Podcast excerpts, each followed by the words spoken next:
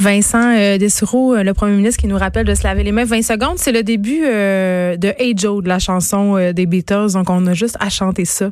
Et on sait qu'on va passer. C'est un petit truc que je donne on, comme maintenant, ça. On, je pense qu'on est quand même, on se rode aussi au ah, lavage de mains, non? Non, je pense que les gens rebaissent la... Moi, je remarque que des fois, j'ai tendance à me laver les mains moins longtemps, comme on parlait hier. le premier ministre, quand même, avant qu'on s'en aille à la période de questions, qui, qui, a fait quand même un long laïus sur la projection des décès. On sentait qu'il s'apprêtait à nous annoncer euh, quelque chose parce qu'il y avait des cas qui étaient sous étude. Euh, et là, on nous révèle aujourd'hui, en fait, qu'il y a 25 décès de plus, mais il faut faire attention, ce ne sont pas des décès qui sont survenus dans les dernières 24 heures. Exact. Donc, on a senti un long préambule. On était quand même inquiets là, du, suspense, là, mais donc 61 décès au total. On en ajoute 25, mais effectivement, changement de, de statistiques. Là. En fait, on, a obtenu donc des confirmations de décès reliés à la COVID-19, mais qui remontent à quelques jours, voire avant. Alors, c'est pour ça, il faudra voir dans les prochains jours la, la, la, la tendance. 6101 cas au, euh, au Québec, donc un ajout de 583. C'était 900 là, hier. Alors ça, c'est quand même un peu plus rassurant. Plus de cas, par contre, hospitalisés, là, 64 et 26 aux soins intensifs. 122 cas quand même aux soins intensifs. On sait qu'on a à peu près 700 lits disponibles pour ça. Faut pas se rendre là. Il y a encore de l'espace, mais on comprend que euh, c'est une donnée qui va être à surveiller quand même pas mal. Euh, on comparait, là, on dit on veut, si on veut se comparer à un pays européen, on veut se comparer à l'Allemagne, qui a eu énormément de cas, mais très peu de décès. Alors, c'est ce qu'on souhaite avoir comme statistique. Alors, le nombre de cas, c'est pas si effrayant. Ce qu'on veut, c'est que les gens ne meurent pas. On va aller à la paire de questions. Bella de la presse. Oui, bonjour à vous trois. Euh, on apprenait ce matin que l'entreprise 3M, bon, le, Washington lui avait demandé de cesser d'exporter ses masques N95 au Canada notamment. Euh, est-ce que ça peut avoir un impact au Québec? Est-ce que, par exemple, c'est un fournisseur euh, de l'État québécois? Bon. Actuellement, on tient compte de ces réalités, donc entre autres des États-Unis.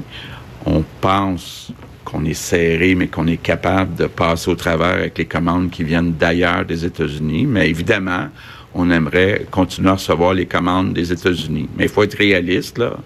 Euh, ça va être, on a, on a discuté de ça dans les derniers jours, ça va être une guerre les pays qui fabriquent des équipements vont vouloir les garder pour leurs euh, citoyens. C'est pour ça aussi qu'une des choses qu'on a discuté euh, hier soir avec les différents euh, premiers ministres des provinces, c'est que le plus rapidement possible, faut que le Québec puis le Canada entre autres, je pense au Québec et à l'Ontario, qu'on soit autonome, qu'on soit capable de fabriquer nos masques, nos blouses, nos gants. Donc, euh, évidemment, là, on, se fait un peu prendre de cours, mais on a actuellement des entreprises au Québec, en Ontario, qui travaillent là-dessus. Moi, je suis optimiste que dans les prochains mois, on va être capable d'y arriver, parce qu'effectivement, euh, faut être réaliste. Ça va peut-être être difficile de continuer à recevoir euh, certaines commandes des États-Unis. Et de ce que vous savez à l'heure actuelle, euh, est-ce que vous pensez qu'un masque aussi performant, par exemple, que celui-là, euh, dans le cadre de la COVID-19, on pourrait produire ça au Québec? On pourrait arriver à ça? Bien, on peut. Entre le Québec et euh, l'Ontario, on pense qu'on est capable de fabriquer des masques N95 et des masques de procédure, des masques chirurgicaux. donc, on pense que c'est possible. Bon, ça prend combien de temps? C'est là-dessus qu'on travaille actuellement avec des gens. Puis même chose du côté de Doug Ford. Puis on se parle beaucoup, puis on travaille ensemble. Prochaine question, André Martin, TVA. Bonjour à vous trois. L'Ontario a rendu euh, public ses euh, projections dans les euh, dernières minutes. Je vous donne quelques chiffres. On prévoit de 3 000 à 15 000 morts sur 18 mois. Doug Ford a dit, sans mesure, il y aurait eu 6 000 morts en avril, avec les mesures qui ont été faites en Ontario, on prévoit 1600 morts euh, en avril. Je sais que vos projections, vous allez nous les donner mardi, mais aurons-nous droit à autant de transparence de la part de votre gouvernement? Est-ce que ça va ressembler à ça, ces chiffres-là, au Québec? On va vous donner euh, euh, ces chiffres-là. Donc, entre autres, le nombre de morts qui sont prévus dans les prochains mois. évidemment, comme Doug Ford le fait, c'est pas une science exacte, donc c'est plus euh, euh, une espèce là, de, de, de, minimum, maximum. Là. Donc, c'est un peu ça qu'on va euh, vous donner mardi prochain. Donc oui, on va être très transparent. Moi, je veux donner toute l'information qu'on a, mais en même temps, il faut être capable de dire aux gens qu'il n'y a pas un chiffre précis. Puis, faut le dire aussi, selon qu'on met et on respecte les consignes, ça va changer le nombre de morts. Puis je vous dis, on a, nous, actuellement, plus de mesures que l'Ontario on a, euh, plus de commerces, plus d'entreprises, les chantiers de construction, donc, qui sont fermés. Puis moi, je pense, oui, c'est une décision qui fait mal à l'économie, mais c'est une décision qui va sauver des vies. Sous question? Je vais vous parler de la pénurie de médicaments dans les euh, hôpitaux. C'est notre bureau d'enquête qui révélait ça ce midi. Après les masques, on craint une pénurie de médicaments dans les hôpitaux. Il y a une note interne qui a circulé dans les derniers jours. Euh, ça disait probablement en lien avec la pandémie. Plusieurs médicaments sont en pénurie ou en rupture de stock. 40 des médicaments peuvent être touchés. Est-ce que c'est une préoccupation pour vous? Oui, euh, mais ce qu'on doit dire d'entrée de jeu, là, c'est qu'on a actuellement ce qu'il faut pour traiter nos patients. Alors ça, c'est clair qu'actuellement, on a les médicaments qu'il faut. Mais effectivement, il y a euh, un besoin mondial au niveau de ces médicaments-là. On pense au propofol, par exemple, euh, et d'autres médicaments pour la sédation euh, quand on intube quelqu'un ou quelqu'un une, une chirurgie. Alors, il faut être très, très, encore une fois, rigoureux dans l'utilisation de ces médicaments. Mais aussi, on doit vous dire qu'on a beaucoup de discussions actuellement avec nos fournisseurs, notre industrie pharmaceutique, et euh, on, on, on, va continuer de travailler très fort là, pour euh, continuer d'avoir euh, la disponibilité de ces médicaments. Et je réitère, on a ce qu'il faut actuellement pour nos patients. Prochaine question, Olivier Bossé, Le Soleil. Est-ce qu'il est question d'ajouter la région de Charlevoix dans les, dans les régions au, euh, au déplacement limité euh, interdit? Non, en tout cas, je n'ai pas entendu parler. Mais les analyses sont en cours. Ouais. Il est possible que ça soit le cas. Mais il y a des discussions actuellement qui se font, comme je vous l'ai dit, à chaque jour avec différentes régions. Là, et on va voir si jamais on voit qu'une raison épidémiologique là, euh, de séparer, on, ou du moins, de, quand je dis séparer, c'est de faire un certain contrôle ou de limiter les déplacements, on va le faire. On l'a vu, M. Legault, euh, M. Trudeau a parlé qu'il y aurait des, des, euh, des soldats de l'armée euh, oui. canadienne qui vont aller dans le nord. Euh, on a vu aussi qu'il y avait des inondations qui ont commencé à Saint-Georges euh, ce matin ou dans, dans, la nuit. Les policiers courent après les rassemblements, les, les barrages routiers. Un moment, en plus, ils vont sûrement avoir plus d'absentéisme pour maladie. Euh, je suppose que les, les services policiers vont être débordés assez vite. Bon. D'abord, il y a un cas spécial dans le Nord. Il y a une division de l'armée qui s'appelle les Rangers qui sont déjà là dans le Nord. Donc, on pense que c'est une bonne idée d'utiliser leurs services euh, pendant euh, la crise euh, dans le Nord. Donc, c'est pour ça qu'on a demandé la permission. C'est une division de l'armée canadienne.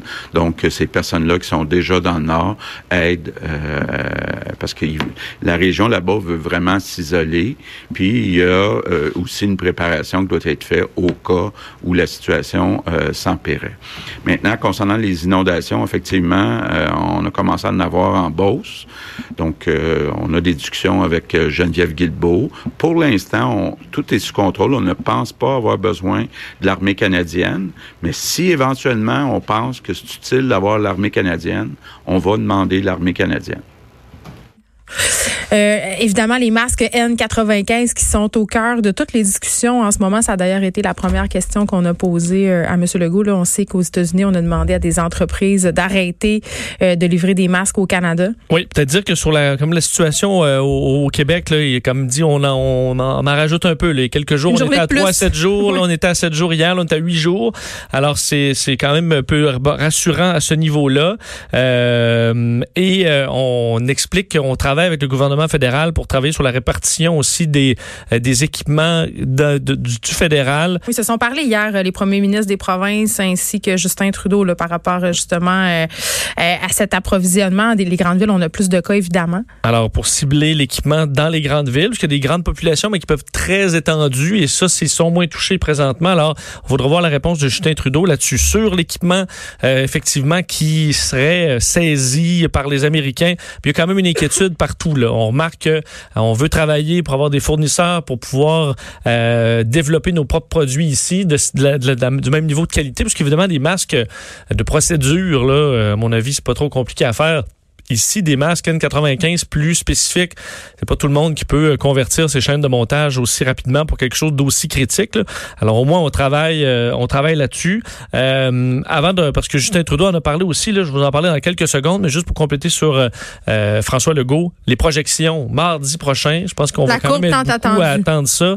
je vais vous donner d'ailleurs dans quelques instants ce qui on a, vous avez entendu quelques chiffres, mais on va être un petit peu plus précis avec ce qui a été annoncé dans les dernières minutes en Ontario. Parce que oui, Justin Trudeau s'est fait poser les questions. En fait, c'était vraiment au centre de son point de presse ce matin concernant cette pression des Américains pour que la compagnie 3M cesse d'exporter ses masques N95 vers le Canada et l'Amérique latine. On sait que ça a été refusé par 3M, euh, qui plaide d'un les conséquences humanitaires que ça pourrait générer euh, au Canada et en Amérique latine, mais aussi le fait que cesser l'exportation, ça va entraîner une réaction en chaîne et que d'autres compagnies euh, étrangères vont garder toute leur production pour elles. On sait que les États-Unis ont besoin, euh, c'est pas vrai qu'ils sont autosuffisants, là. ils vont chercher des, des, euh, des, stocks de partout.